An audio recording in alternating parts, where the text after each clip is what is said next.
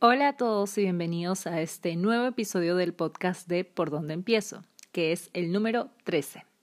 El día de hoy les habla Sandra y vamos a hablar acerca de cómo podemos tener un consumo más responsable con el planeta y les vamos a dar ocho pasos para lograr esto.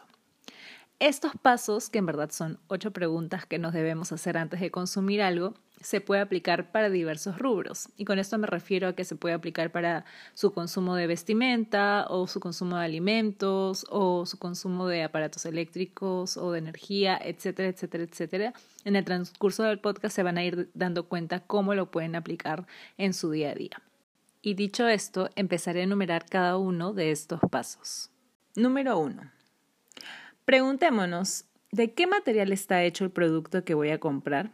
cuáles son sus componentes, son saludables para mí o el ambiente. Nos hemos acostumbrado muchísimo a comprar las cosas que consumimos sin tener idea ni siquiera sobre los componentes o los ingredientes con los que se fabrican.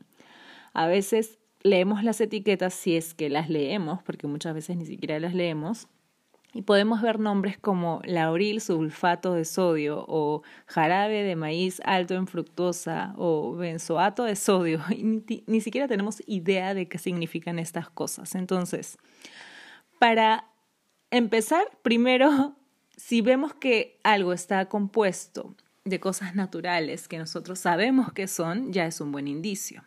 Entonces intentemos siempre comprar, si es que lo necesitamos, comprar cosas que vengan de algo natural o que tengan un origen orgánico natural y que sepamos cuáles son estos componentes. Número dos. ¿Desde dónde viene el producto? ¿Viajó largas distancias para llegar a mí? ¿Es una marca local la que estoy comprando? Es muy importante elegir productos locales y en lo posible de pequeños emprendedores. Muchas veces compramos productos o compramos a marcas que vienen desde afuera y esto no solamente significa que ese producto ha viajado largas distancias para llegar a nosotros, lo cual significa contaminación por el transporte, sino que también hay mucho embalaje de por medio para que esto llegue hasta nosotros, así que también hay mucha basura alrededor de ese viaje. Así que es muy importante que intentemos elegir productos locales, porque así también apoyamos a productores de nuestra comunidad. Pregunta o paso número 3. Tengo idea si la empresa que fabrica este producto que quiero comprar es responsable en sus procesos. ¿Tendrá un pago justo a sus trabajadores? Hay que mirar muy de cerca la cadena de producción. Hay muchas marcas que ya tienen una reputación muy negativa en el mercado sobre esto, pero sobre todo quizás es algo que podemos encontrar mucho en la ropa. Cuando vemos etiquetas y la procedencia de la ropa es de países como China, Vietnam o Bangladesh, ahí podemos cuestionarnos un poco de cómo son estos, los procesos de producción. En estos países, por ejemplo, son países que tienen leyes muy pobres en cuanto a protección de trabajadores y donde las condiciones laborales son precarias y por lo tanto la mano de obra es muy barata. Entonces ya por ahí nos podríamos dar la idea de que esta, este producto viene de una empresa que no tiene mucha responsabilidad con sus trabajadores y eso también es algo muy importante a tener en cuenta. Pregunta número cuatro. ¿El producto ha sido testeado en animales? Les sorprendería saber cuántos productos se prueban en animales, desde cigarrillos, productos de limpieza para el hogar, enjuagues dentales, maquillaje, cremas, jabones y hasta alimentos para animales domésticos. Casi todo, bueno, no todo, la mayoría de cosas que usamos Muchas están probadas en animales y es muy importante también intentar comprar marcas que no hagan test en animales y respetar la vida de otros seres vivos. Pregunta número 5. ¿El producto tiene un empaque o está empaquetado de manera eficiente? Hay que cuestionarnos si el producto que queremos comprar, para empezar, necesita de un empaque porque de repente si es un alimento, no sé, lentejas, podríamos comprarlos granel, entonces no necesariamente tiene que tener un empaque. Y si en caso es un producto que sí necesita un empaque, ¿por qué no un empaque que al menos sea reutilizable o reciclable? Pregunta número 6. ¿Tengo idea si este producto es de buena calidad y me va a durar mucho tiempo?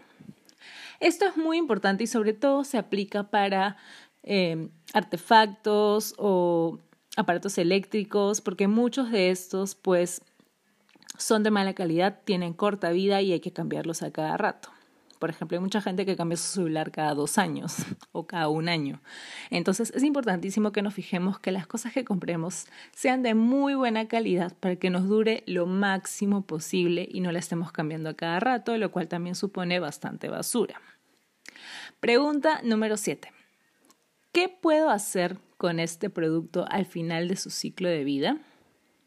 Pensemos también en el ciclo completo, la vida completa de este producto, porque es importante saber si el día que ya deje de ser funcional, el día que acabe su ciclo de vida, voy a poder hacer algo más con este producto si al menos lo voy a poder reparar, si al menos voy a poder reciclar sus partes o reutilizarlo de alguna manera. Entonces intentemos fijarnos si es que este producto va a ser netamente basura o si se va a poder hacer algo más con él y reaprovecharlo de alguna forma.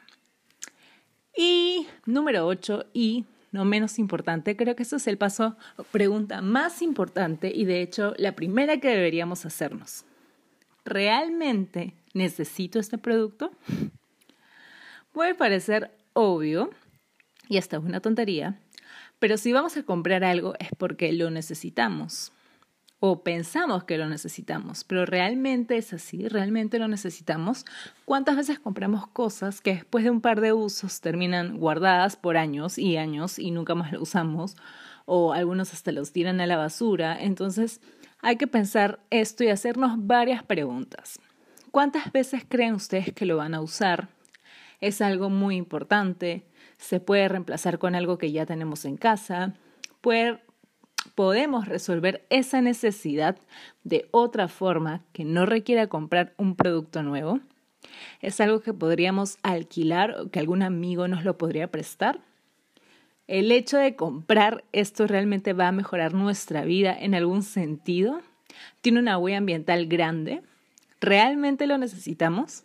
Esa es la pregunta más importante, así que espero que puedan reflexionar un poco con estos ocho pasos, que lo puedan aplicar cada vez que vayan a consumir algo, lo que fuese, y de esa forma, pues, hacer un filtro más grande cuando vayan a hacer algún tipo de consumo y finalmente consumamos de forma más responsable.